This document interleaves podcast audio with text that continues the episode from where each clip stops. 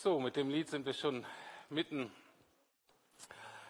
im Thema drin, in dem letzten Teil der Offenbarung, worum es gehen soll. Aber ich möchte eine kleine politische Einführung geben. Wir haben ja endlich eine neue Bundesregierung, aber die Frage ist, ist sie denn wirklich so neu oder ist es die weiter so Koalition? Und wenn es weiter so geht, ist es gut oder ist es eher schlecht? Ich glaube, wenn wir uns so Deutschland angucken und die politischen Alternativen, die es gegeben hätte, dann würden wir sagen, ja, da gibt es Unterschiede, aber die Unterschiede sind nicht so riesengroß. Das geht ganz anders und das ist eine große menschliche Frage, ist, wie geht man mit Menschen um, mit Vertretern eines alten Systems, wenn man etwas ganz Neues beginnen möchte? Diese Frage haben ja viele Völker schon für sich ähm, durchbuchstabieren müssen. In Südafrika die ganze Apartheid-Frage, aber auch für uns in Deutschland. Die Frage, wie schaffen wir es, einen Übergang vom Nazireich zu einer friedlichen Demokratie. Wir erinnern uns, unser Volk hat unvorstellbare Gräueltaten begangen und machen wir uns nicht vor, fast das ganze Volk hat mitgemacht. Direkt verantwortlich oder aktiv oder eben passiv als Mitläufer. Und nun die große Frage der Staatengemeinschaft. Wir brauchen irgendwie ein demokratisches Deutschland. Aber wie wird aus diesen Deutschen friedliebende Demokraten? Wie stellen wir sicher, dass diese neuen Deutschen, die dann eben in diesem neuen Reich leben sollen, in diesem neuen Volk, in dieser neuen Gesellschaftsform, wie stellen wir sicher, dass die auch fähig sind, das zu leben? Und man kommt nicht drum rum, dass man versuchen muss, die Leute zu beurteilen. Man muss sich eben fragen, na, was haben die Leute damals getan? Waren sie prägende Leute, im Kern Nazis, oder waren sie nur Mitläufer? Wohl wissend, dass auch die Mitläufer sehr viel Schuld auf sich geladen haben und auch Verantwortung tragen. Da muss man fragen, na, was ist ihre Gesinnung heute? Sind sie nur äußerlich angepasst? Na klar, wollen die weiterleben, die haben wahrscheinlich Kinder, die haben Familie, die müssen, die wollen Geld verdienen, äh, die wollen nicht sterben. Wie können wir sicherstellen, dass die nicht nur äußerlich angepasst sind, damit sie profitieren können von dem Neuen, aber innerlich sind sie weiterhin Nazis geblieben? Und dann gibt es eben auch solche Menschen, die dann im Nürnberger Prozess aufgerufen wurden, von denen alle oder die allermeisten wissen, diese Menschen dürfen keinen Anteil haben an dem Neuen. Die können das nicht mitgestalten. Und ich glaube, auch diese Frage ist heute noch in unserer Aufarbeitung der jüngeren Geschichte zwischen Ost und West, Bundesrepublik Deutschland und DDR da ist nicht alles aufgearbeitet. Und die Leute sind überrascht immer noch, dass bei manchen Themen so große Unterschiede sind. Und ich denke, wie soll es anders sein? Wie soll das anders sein? Nur den Leuten Geld zu geben und Arbeit und materielle Sicherheit ändert nicht tiefsitzende Überzeugung. Und um dieses Thema der Beurteilung und auch des Gerichtes soll es jetzt in dieser letzten Predigt über die Offenbarung gehen. Denn die beschreibt nochmal sehr deutlich diese Übergangszeit von der jetzigen Welt, wie wir sie kennen, zu einem neuen Reich, dem Friedensreich, was Jesus aufrichten wird. Theologisch sprechen wir davon, dass es eine Zeit ist, die geprägt ist von einem schon jetzt und einem noch nicht. Wir glauben, dass schon jetzt Gottes Reich angebrochen ist in Jesus Christus und den Menschen, die sich von ihm prägen lassen. Und zwar in allen ihren Lebensbereichen. Und gleichzeitig Und da brauchen wir nicht weit gucken in unser eigenes Leben und unsere eigene Familie. Nach Berlin oder weltweit sehen wir noch überall Krieg, Leid, Korruption, Missbrauch. Ich habe so das Gefühl, auf eine gute Nachricht, die man hört, hört man mindestens ein bis zwei schlechte. Einerseits weltweit eine sehr gute Entwicklung. Rein statistisch geht die Armut zurück, die Kindersterblichkeit zum Beispiel geht deut ging deutlich zurück in den letzten Jahren. Aber gleichzeitig gibt es so viele Flüchtlinge weltweit wie noch nie. Immer wieder Kriege. In vielen Teilen der Welt erlebt die Kirche eine Erweckung. Fantastische Dinge passieren und hier bei uns eher am Westen ähm, kämpfen wir ums Überleben oder viele Teile der Kirche versinken auch einfach in die Irrelevanz. Die sind so angepasst, dass sie keinen Unterschied mehr, mehr machen. Egal, ob du von der Persönlichkeit eher jemand bist, der denkt, das Glas ist halb voll oder halb leer, es ist nur halb. Und ähm, ich sehne mich nach einer Zeit, wo das Glas einfach voll ist, egal wie du drauf guckst. Das Glas ist voll. Und das ist etwas, was Jesus uns verspricht, was er tun wird. Ich denke, es ist uns allen klar, dass kein Reich dieser Welt wirklich Bestand hat. Wir haben uns, wenn ihr nicht da wart in der Reihe, vielleicht ein bisschen komische Wörter, wir haben uns die Tiere angeguckt und die Hure. Sie werden den Kampf verlieren. Alle Reiche dieser Welt bis jetzt sind untergegangen und das wird auch weiter so sein. Die Assyrer, die Babylonier, die Perser, die Griechen, die Römer, das Osmanische Reich. Hitlers tausendjährige Reich hat glücklicherweise nur zwölf Jahre gedauert. Stalin starb in geistlicher Umnachtung Mao Zedong ist tot, der IS zerfällt glücklicherweise nach und nach. Und auch die Amtszeit der aktuellen Herrscher in Nordamerika und Nordkorea, äh, in Amerika und Nordkorea, die werden zu Ende gehen. Genauso wie die Regierungszeit der GroKo.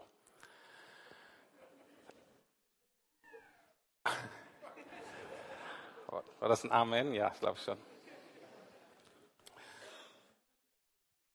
Und Jesus ist dabei, etwas Neues aufzurichten, was ewig Bestand hat. Und diese neue Welt wird folgendermaßen beschrieben. Im vorletzten Kapitel der Offenbarung lese ich einige Verse vor aus dem Kapitel 21.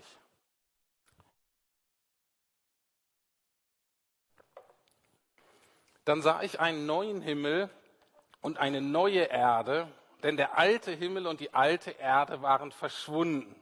Und auch das Meer war nicht mehr da. Ich hörte eine laute Stimme vom Thron her rufen, siehe, die Wohnung Gottes ist nun bei den Menschen. Er wird bei ihnen wohnen und sie werden sein Volk sein und Gott selbst wird bei ihnen sein. Er wird alle Tränen abwischen und es wird kein Tod und keine Trauer und kein Wein und kein Schmerz mehr geben. Denn die erste Welt mit ihrem ganzen Unheil ist für immer vergangen. Wer siegreich ist, wird dies alles empfangen. Ich werde sein Gott sein und er wird mein Sohn sein oder sie wird meine Tochter sein. Soweit das, was Jesus verspricht über die Zukunft dieser Welt und dieser Erde. Eine grundlegende Erneuerung. Und die entscheidende Frage am Ende der Offenbarung, auch hier heute, ist, bist du dabei? Willst du dabei sein? Und es ist ganz eindeutig, dass die Maßstäbe in seinem, in Jesu neuem Reich, die setzt Gott. Und der Maßstab ist Gott selbst und seine Gesetze. Und es wird deutlich hier in dem letzten Vers, dass das größte Geschenk, das größte Erbe, was wir da haben, ist Gott selbst. Das heißt, wenn du Jesus nicht liebst, wenn du nicht ein tiefes Verlangen hast, näher an ihm zu sein, ihn besser kennenzulernen, das besser zu erkennen, was er hat, dann wird dir die neue Welt nicht gefallen. Ich kann dir versprechen, da willst du nicht sein. Denn an diesem Ort ist alles Anbetung Gottes. Jeder Baum, wird reden von der Majestät und Größe Gottes. Jede Blume wird uns daran erinnern, dass Gott ein Gott der Schönheit ist. Jede menschliche Beziehung, die es da gibt, wird Gottes Liebe, Gottes Barmherzigkeit, Gottes Güte widerspiegeln. Jede Erfindung, die da gemacht wird, jede Maschine, die da irgendwie funktioniert, wird Gottes Kreativität und Weisheit widerspiegeln. Wenn du letztlich es dir besser geht, wenn Gott ziemlich weit weg ist, dann wird dir diese neue Welt nicht gefallen. Vielleicht kann ich sogar sagen, wenn du Gott nicht liebst, dann wäre das die Hölle für dich. Das ist aber die neue Welt, das ist die Einladung, diese herrliche, fantastische Welt des Friedens. Und jetzt die Frage, was liegt dazwischen? Was muss dazwischen liegen? Zwischen der jetzigen Welt, in der wir leben, unserem jetzigen Alltag und dem, was kommen wird. Und es muss etwas dazwischen liegen, wie zwischen Nazireich und Beginn der Demokratie. Es muss eine Phase der Beurteilung oder ich will auch sagen, eine Phase des Gerichtes geben. Und ich weiß, dass es für Berlin heutzutage, insgesamt für die westliche Welt, ein total schwieriges Thema ist. Und wir wollen das nicht hören, dass ein Zeitpunkt kommt, wo Gott richtet. Und ich finde das interessant, weil alle scheinen zurzeit das Recht zu haben, mir zu sagen, wie ich zu leben habe. Alle erklären mir, was gut ist, was nachhaltig ist, was richtig ist, was verantwortlich ist.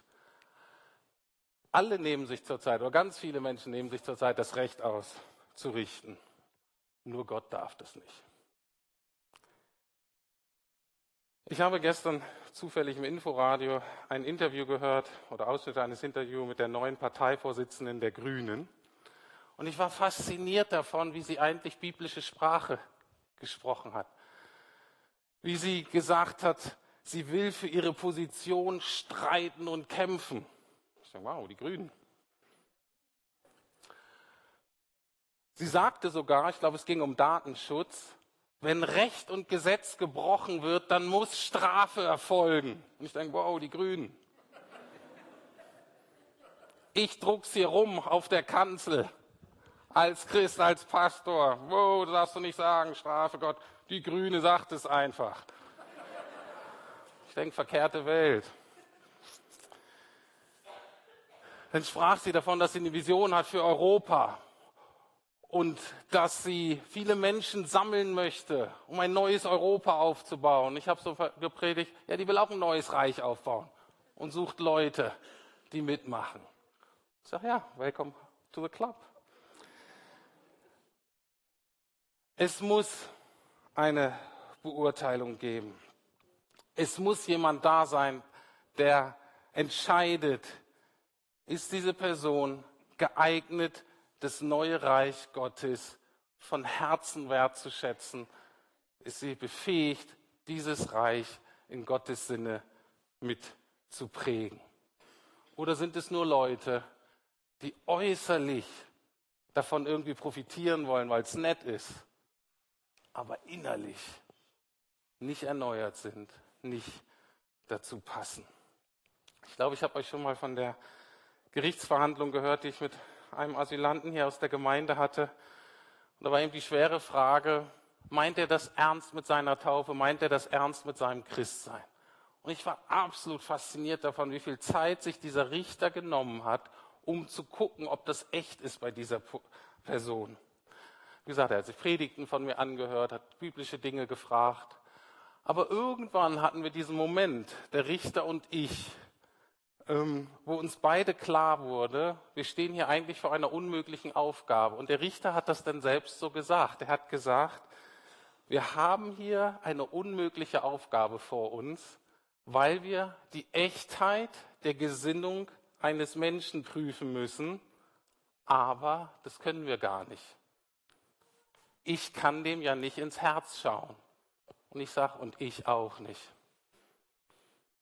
Und da ist der Punkt. Gott schon.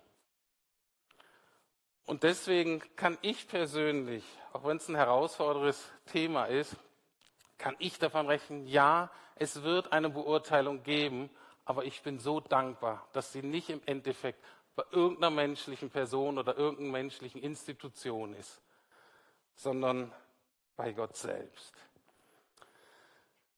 Einfach zwei Verse aus Offenbarung 19 und aus Offenbarung 16. Danach hörte ich eine große Menge im Himmel rufen, Halleluja, die Rettung kommt von unserem Gott. Ihm allein gehören Herrlichkeit und Macht. Warum? Seine Urteile sind wahr und gerecht. Und ich hörte eine Stimme vom Altar sagen, ja, Herr Gott Allmächtiger, deine Gerichte sind wahr und gerecht. Und deswegen sagen wir mit Dankbarkeit und Überzeugung als Christen, wir richten nicht, wir wollen nicht richten, wir wollen auch nicht unsere Mitmenschen richten. Aber Gott, der soll richten, weil er ist der Einzige, der das wahrhaftig und gerecht macht. Und ich möchte jetzt fünf Punkte kurz anschauen, von denen ich denke, die wichtig sind bei diesem Thema Gericht Gottes, was wir da verstehen müssen, mal so als Grundlagen, bevor wir uns an die Details verlieren der Offenbarung, die auch interessant und wichtig sind. Aber erstmal fünf zentrale Grundlagen. Erstmal nochmal zu gucken, wer hat eigentlich das Recht zu richten und warum hat Gott das Recht zu richten? Kurz andeuten, geht es nicht auch ohne Gericht? Wie sieht Gottes Gericht aus? Was ist die Grundlage des Gerichtes? Und was ist das Ziel des Gerichtes?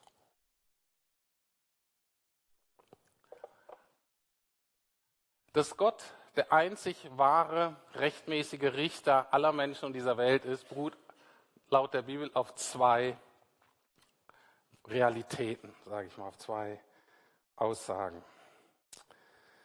Die erste fängt an mit etwas, was total klar ist, aber uns Menschen seit der Aufklärung so richtig gegen den Strich geht.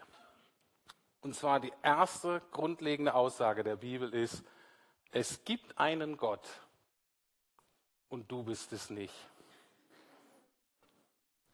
Und ich bin es auch nicht. Und du kannst sagen, so ein Mist. Oder du kannst sagen, Halleluja. Das ist die grundlegende Aussage. Es gibt einen Gott und es ist der Gott, den wir den Schöpfergott nennen, der letztlich alles geschaffen hat, dem letztlich alles gehört. Und deswegen hat auch er nur das Recht, dass sich letztlich alle vor ihm verantworten. Ich weiß nicht, ob das euch schon mal aufgefallen ist. Ich finde, in Berlin, da richten sich die Leute ständig wo wir angeblich so tolerant sind und so nett, aber ständig, nicht nur im Straßenverkehr, ist es doch so, dass wir eine Kultur sind, dass wir ständig den Leuten sagen, lass dies, tu das, dass wir das Recht haben, die zu beurteilen, ärgerlich zu werden, die anzuschnauzen. In unserem Alltag übernehmen wir ständig, auch in unseren Beziehungen, die Richterrolle. Und wir sagen, das muss aufhören. Wir sagen, nur Gott hat das Recht, dass er der Richter ist. Nochmal aus Offenbarung, Kapitel 19, Verse 11 und 16. Nun sah ich, dass der Himmel geöffnet war. Und auf einmal erschien ein weißes Pferd, auf dem saß jemand. Der Reiter heißt Treue, der Treue und Wahrhaftige. Und er kommt als gerechter Richter und führt einen gerechten Krieg. Und auf dem Mantel des Reiters stand noch ein weiterer Name, König über alle Könige und Herr über alle Herren. Das ist Gottes Anspruch, das ist Jesu Anspruch. Er ist der König, der König, er ist der Herr der Herren. Und ich finde das total faszinierend, wenn wir jetzt angucken, was passiert ist, als Jesus hier auf diese Erde gekommen ist. Er ist nämlich mit einem Anspruch gekommen, gesagt, ich komme und das Reich Gottes ist nahe. Und wie selbstverständlich nimmt Gott, äh, nimmt Jesus eine Rolle ein, dass er sagt, ich habe das Recht, den Menschen zu sagen, wie sie leben sollen. Und er lebt es dann auch vor. Und er sagt den mächtigen Herrscher seiner Zeit, hör mal zu, wenn ihr das nicht beherzigt und so lebt, hat das negative Konsequenzen für euch.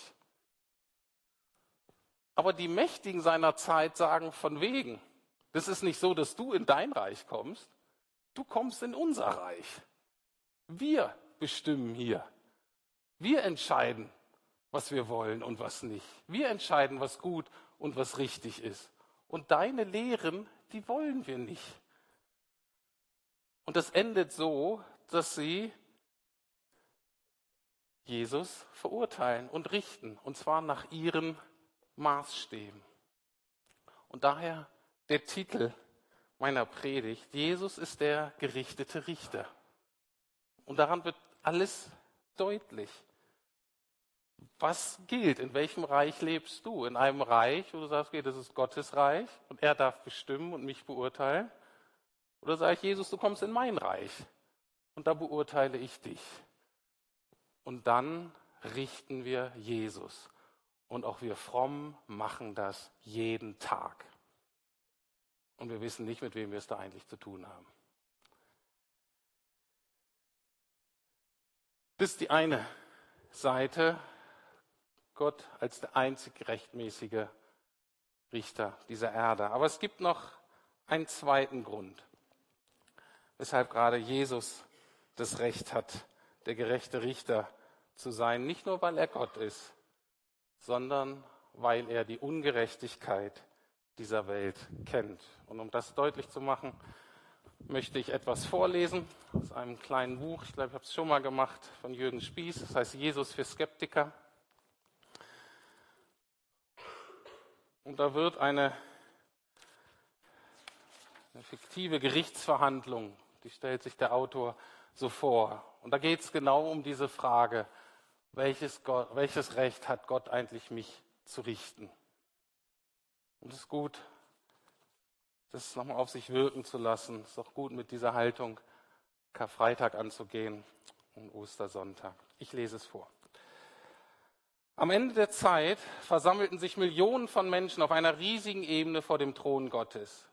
Viele von ihnen schauten ängstlich in das helle Licht, das ihnen entgegenstrahlte, aber es gab auch einige Gruppen von Menschen, die sich hitzig miteinander unterhielten. Die Umgebung schien sie nicht zu beeindrucken. Das stimmt übrigens nicht, ich werde gleich vorlesen, wie es wirklich ist. Sehr beeindruckend vor dem Thron. Aber um den Punkt jetzt zu machen, ähm, ist es gut, weil es trifft das jetzige Erleben der Menschen. Die Frage war, wie kann Gott über uns zu Gericht sitzen? Was versteht er schon von unserem Leiden? fauchte eine junge Frau. Sie zog einen Ärmel hoch, zeigte eine eintätowierte Nummer aus einem Konzentrationslager. Aufgeregt öffnete ein farbiger junger Mann seinen Hemdkragen. Schaut euch das an, forderte er seine Nachbarn auf. Am Hals sah man das hässliche Mal eines Strickt. Gelincht wurde ich nur darum, weil ich schwarz bin. In Sklavenschiffen hat man uns erstickt. Von unseren Liebsten hat man uns getrennt, wie die Tiere mussten wir arbeiten, bis der Tod uns die Freiheit schenkte. Überall auf der Ebene wurden jetzt ärgerliche Stimmen laut. Jeder richtete Klagen an Gott, weil er das Böse und das Leiden in der Welt zugelassen hatte. Wie gut hatte es Gott doch, im Himmel in all der Schönheit und Heiligkeit zu wohnen. Dort gab es keine Tränen, keine Furcht, keinen Hunger und keinen Hass. Ja, Konnte Gott sich überhaupt vorstellen, was der Mensch auf der Erde erdulden musste? Schließlich führte er selbst doch ein recht behütetes Dasein, fanden sie. Es bildeten sich Gruppen und jede wählte einen Sprecher. Immer war es derjenige, der am meisten gelitten hat. Da war ein Jude, ein Schwarzer, ein Unberührbarer aus Indien, ein unehelich geborener, ein entstellter Leprakranker, ein Opfer aus Hiroshima, und jemand aus einem Arbeitslager in Sibirien. Sie diskutierten aufgeregt miteinander. Schließlich waren sich in der Formulierung ihrer Anklage einig. Der Sachverhalt war ganz einfach. Bevor Gott das Recht hatte, sie zu richten, sollte er das ertragen, was sie ertragen mussten. Ihr Urteil, Gott sollte dazu verurteilt werden, auf der Erde zu leben als Mensch. Aber da Gott ja Gott war, hatten sie bestimmte Bedingungen aufgestellt. Er sollte keine Möglichkeit haben, aufgrund seiner göttlichen Natur sich selbst zu helfen. Und dazu hatten sie sich Folgendes ausgedacht. Er sollte als Jude geboren werden. Die Legitimität seiner Geburt sollte zweifelhaft sein. Niemand sollte wissen, wer eigentlich der Vater war. Er sollte versuchen, den Menschen zu erklären, wer Gott sei. Er sollte von seinen engsten Freunden verraten werden. Er sollte aufgrund falscher Anschuldigungen angeklagt werden, von einem voreingenommenen Gericht verhört und von einem feigen Richter verurteilt werden. Schließlich sollte er selbst erfahren, was es heißt, völlig allein und verlassen von allen Menschen zu sein. Er sollte gequält werden und dann sterben. Und dann sollte in aller Öffentlichkeit, das sollte in aller Öffentlichkeit geschehen, und zwar so schrecklich, dass kein Zweifel daran bestehen konnte, dass er wirklich gestorben war. Dazu sollte es eine riesige Menge von Zeugen geben, die das bestätigen. Während jeder Sprecher seinen Teil des Urteils verkündete, erhob sich ein Raunen in der riesigen Menschenmenge. Als der letzte Sprecher seinen Urteilsspruch abgeschlossen hatte, folgte ein langes Schweigen. Und alle, die Gott verurteilt hatten, gingen plötzlich leise fort. Niemand wagte mehr zu sprechen. Keiner bewegte sich, denn plötzlich wusste es jeder. Gott hatte die Strafe ja schon auf sich genommen.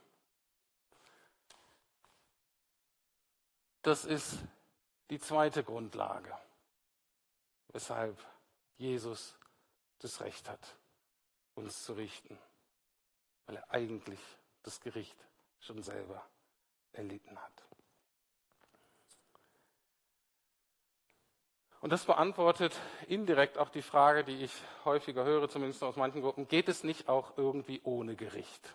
Gibt es nicht andere pädagogisch wertvolle Kniffe, um die Menschen zu verändern? Die Antwort ist einfach. Wenn man nichts wirklich liebt, wenn einem nichts wirklich wichtig ist, wenn am Ende alles egal ist, dann braucht es kein Gericht.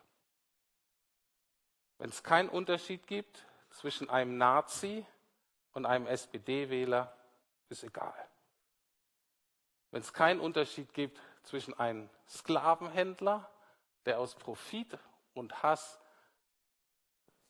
Mitmenschen so behandelt, wie er sie behandelt, und demjenigen, der da leidet, wenn es letztlich keinen Unterschied gibt, dann braucht es kein Gericht. Weil dann ist alles bedeutungslos. Aber die Bibel sagt, und das ist die Herausforderung unseres menschlichen Lebens, dass unser Leben Bedeutung hat. Und wir im Westen stehen vor der ganz großen Herausforderung, dass wir einerseits Sinn, Bedeutung und Wert haben wollen, aber gleichzeitig keine Verantwortung letztlich übernehmen wollen. Und beides geht nicht. Du kannst nicht einerseits wollen, du bist ein herrlich geschaffenes Wesen, fast gottgleich, und willst aber nur die Verantwortung einer Ameise. Das geht nicht. Wie richtet Gott in dieser Welt. Es gibt zwei Arten von Gericht. Die erste Art ist folgendermaßen, dass die Menschen das ernten an Negativen, was wir sehen. Im Neuen Testament wird das so ausgedrückt, Römer 1, Vers 24 steht, deshalb hat Gott sie den Begierden ihres Herzens überlassen. Dass Gott sagt immer zu, was du da gerade tust, was du dir vornimmst, was du für so wichtig, das, damit fährst du dein Leben an die Wand. Das ist wirklich nicht gut. Aber Gott sagt irgendwann, Einzelnen, auch Gruppen, wenn ihr, wenn ihr unbedingt wollt, dann macht. Und das ist Gericht. Anders ausgedrückt in Johannes 3, Vers 19. So vollzieht sich das Gericht an den Menschen. Das Licht ist in die Welt gekommen und die Menschen liebten die Finsternis mehr als das Licht, weil ihr Tun böse war. Und Gott sagt, okay, wenn du nicht im Licht leben willst, dann muss ich das akzeptieren, dann leb weiter in dem Negativen mit all den Konsequenzen für dich und deinen Mitmenschen.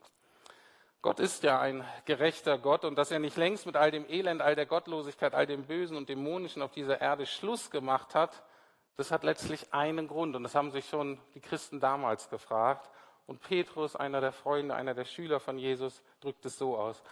2. Petrus 3, Vers 9. Es ist aber nicht so, dass der Herr seine versprochene Wiederkehr hinauszögert, wie manche meinen. Nein, er wartet, weil er Geduld mit uns hat. Denn er möchte nicht, dass auch nur ein Mensch verloren geht, sondern dass alle Buße tun und zu ihm umkehren. Und das ist ja auch ein Thema in der Offenbarung, dass Gott immer möchte, auch wenn negative Dinge passieren, dass die Leute aufwachen, dass sie umkehren zu ihm, dass sie sagen, okay, ich bin nicht mehr Gott meines Lebens, ich mache Jesus zu Gott meines Lebens. Und das ist das, was in dieser Welt noch passieren soll und wofür wir beten sollen. Aber irgendwann ist Schluss. Irgendwann kommt eine Zäsur. Irgendwann kommt der Punkt, wo das Neue wirklich anfängt und eben nur die dabei sind, die da auch hingehören. Vor dem Richterstuhl Christi müssen sich alle Menschen verantworten, alle Menschen aus allen Zeiten. Und das schauen wir uns jetzt an. Die Grundlage des Gerichtes. Wir lesen hier von zwei Büchern und das ist jetzt wichtig zu verstehen. Etwas längerer Text. Offenbarung Kapitel 20, Verse 11 bis 15. Wir gehen jetzt nochmal vor den Thron wie in dieser Geschichte. Das andere war mehr fiktiv, um den Punkt zu machen. Jetzt lesen wir mal, wie es wirklich sein wird. Offenbarung 20, Verse 11 bis 15. Nun sah ich einen großen weißen Thron und ich sah den, der auf dem Thron saß. Himmel und Erde flohen vor ihm, weil sie seine Gegenwart nicht ertragen konnten. Sie verschwanden, ohne eine Spur zu hinterlassen. Okay, Heiligkeit, hallo? Okay. Da wird selbst dem arrogantesten und selbstbewusstesten Sünder kriegt er weiche Knie. Ich sah die Toten vor dem Thron stehen, vom kleinsten bis zum größten. Es wurden Bücher aufgeschlagen, in denen stand, was jeder getan hatte. Und aufgrund dieser Eintragungen wurden die Toten gerichtet. Jeder empfing das Urteil, das seinen Taten entsprach. Und noch ein anderes Buch wurde geöffnet, das Buch des Lebens. Das Meer gab seine Toten heraus und auch der Tod und das Totenreich gaben ihre Toten heraus. Bei jedem Einzelnen entsprach das Urteil dem, was er getan hatte. Der Tod und das Totenreich wurde in den Feuersee geworfen und der Feuersee ist der zweite Tod. Und wenn jemand nicht im Buch des Lebens eingetragen war, super, vielen Dank, wurde er ebenfalls in den Feuersee geworfen.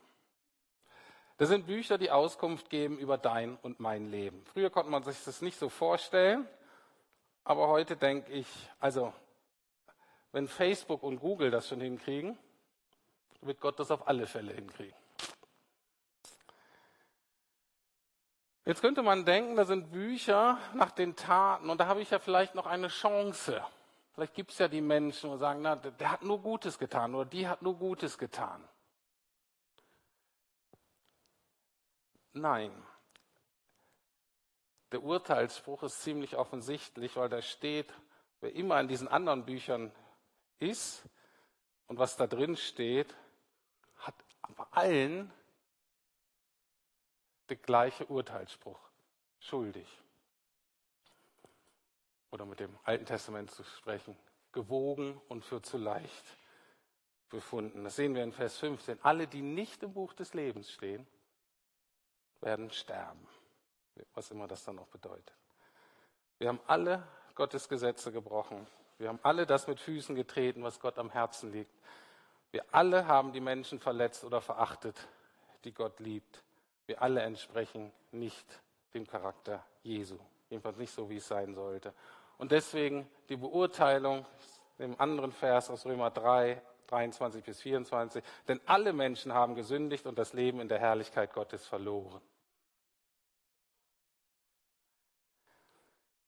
Und dann, und das ist der Übergang zum Buch des Lebens. Doch Gott erklärt uns aus Gnade für gerecht. Es ist sein Geschenk an uns durch Jesus Christus, der uns von unserer Schuld befreit hat. Es geht also um dieses Buch des Lebens, das Buch des Lebens, und da dein Name drin ist, ist wie die Eintrittskarte in das neue Reich Gottes, in die Herrlichkeit, in dein Leben ohne Leid und Krankheit. Ich kann dir nicht versprechen, ohne deinen Nachbarn oder deine Ehefrau. Ähm, die wird vielleicht auch da sein aber ihr werdet verändert sein. Die Frage ist, wie kommt man in das Buch des Lebens?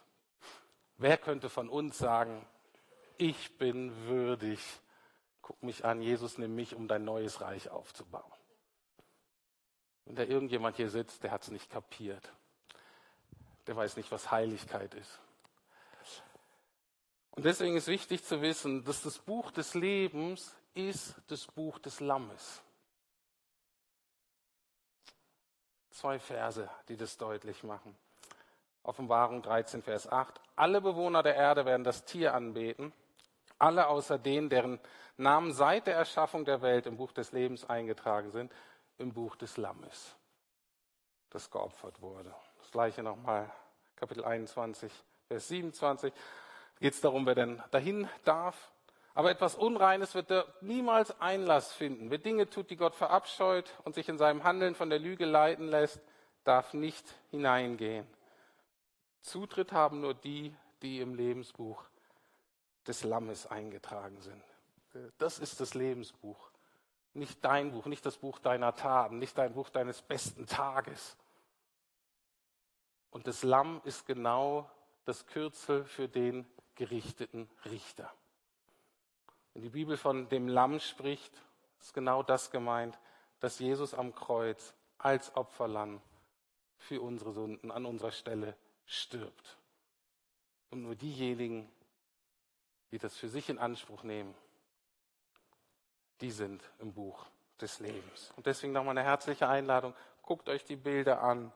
Ähm, nehmt nächste Woche und geht mal mit nach Golgatha, nach Jerusalem. Lebt nochmal neu die Kreuzigung. Kommt Karfreitag, nehmt das Abendmahl. Lasst euch mit hineinnehmen in diese Realitäten. Anders ausgedrückt. Im Buch des Lammes steht man, oder sind diejenigen, die wir Verantwortung für unsere Fehler und für unser Versagen übernommen haben. Sind diejenigen, die ihre Schuld erkannt, aber auch vor Gott bekannt haben, zugeben. Und das ist peinlich und das ist demütigend. Und die sagen, mein Leben, Herr Jesus, gehört nun dir. Verändere mich in dein Bild. Ich will nach deinen Vorstellungen leben. Oder anders ausgedrückt, ich will dir in deinem Reich dienen zu deiner Ehre. Das sagen die Leute, die im Buch des Lebens, die im Buch des Lammes stehen. Es geht nicht nur um Sündenvergebung, es geht letztlich um einen Herrschaftswechsel in unserem Leben, der uns befähigt, in dem neuen Reich auch wirklich leben zu können. Also es sind Menschen, die sagen, ich will dir in deinem Reich dienen zu deiner Ehre und ich will hier schon anfangen damit, aber ich will hier auch schon anfangen damit aufzuhören, dich zu bitten, dass du in mein Reich kommst, um mir zu dienen, damit ich groß werde. Das ist nämlich die Gefahr, dass du Jesus, komm, ich brauche dich in meinem Reich, damit es mir gut geht, damit ich groß werde. Und im Buch des Lammes, des Lebens ist, nein, darum geht's nicht. Es ist dein Reich, du bist Gott, ich will dir dienen, damit du verherrlicht wirst. Und das ist diese Grundentscheidung unseres Lebens. Und die entscheidet man nicht einmal, die entscheidet man einmal grundsätzlich. Und die Entscheidung muss man treffen und entscheiden wir sie immer wieder und immer wieder. Und beim ersten Mal können wir sie nicht aus eigener Kraft treffen und im Alter können wir sie auch nicht aus eigener Kraft treffen. Und immer nur wieder dann, wenn wir sagen, Herr, ich schaff's nicht. Erfülle du mich neu mit deinem Geist. Gib du mir dein Leben, damit ich das leben kann, was du von mir möchtest. Und ich wünsche euch, ich wünsche Ihnen sehr, dass Sie Jesus so kennenlernen. Vergebung Ihrer Sünden zu erkennen, dass es so viel besser ist, ihm zu dienen, als dir selbst. Ich wünsche mir sehr, dass Sie, dass ihr alle Ihren Namen im Buch des Lebens wiederfinden werden dass wir alle Bürger dieser neuen Welt werden und das neue herrliche Reich mitgestalten dürfen. Und ich möchte enden, wie auch die Offenbarung endet. Und das ist auch das Ziel von, von Gericht, von Beurteilung. Es ist letztlich eine Einladung. Es ist eine Einladung, zum ersten Mal oder vielleicht neu zu Jesus zu kommen und zu bekennen, und Vergebung für die Sünden zu empfangen. Offenbarung 22, 17 steht, der Geist und die Braut sagen, komm. Und wer sie hört, soll anderen sagen, komm. Wer durstig ist, der komme. Wer will, soll kommen und umsonst vom Wasser des Lebens trinken.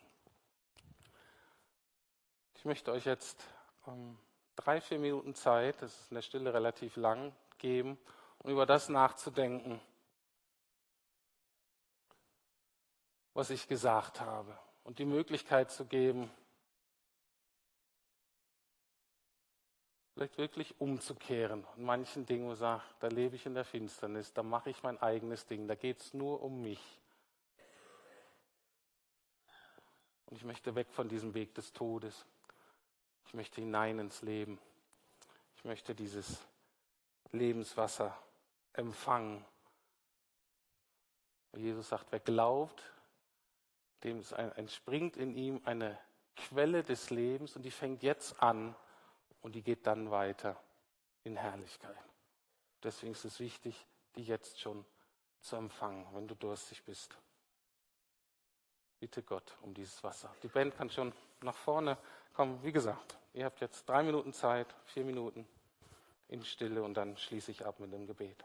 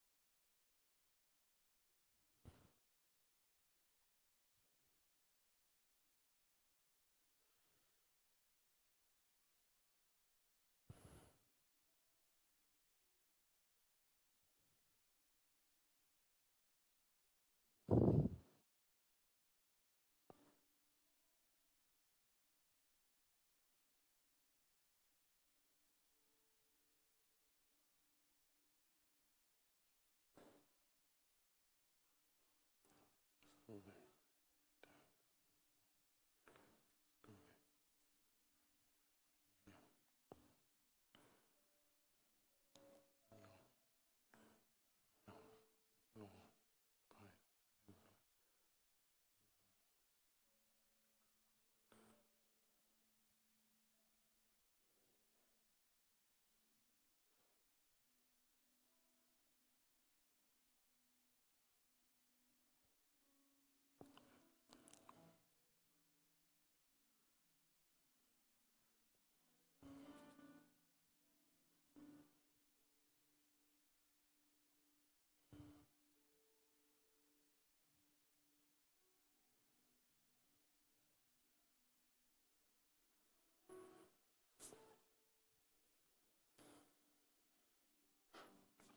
Lieber Herr, wer ist wirklich würdig,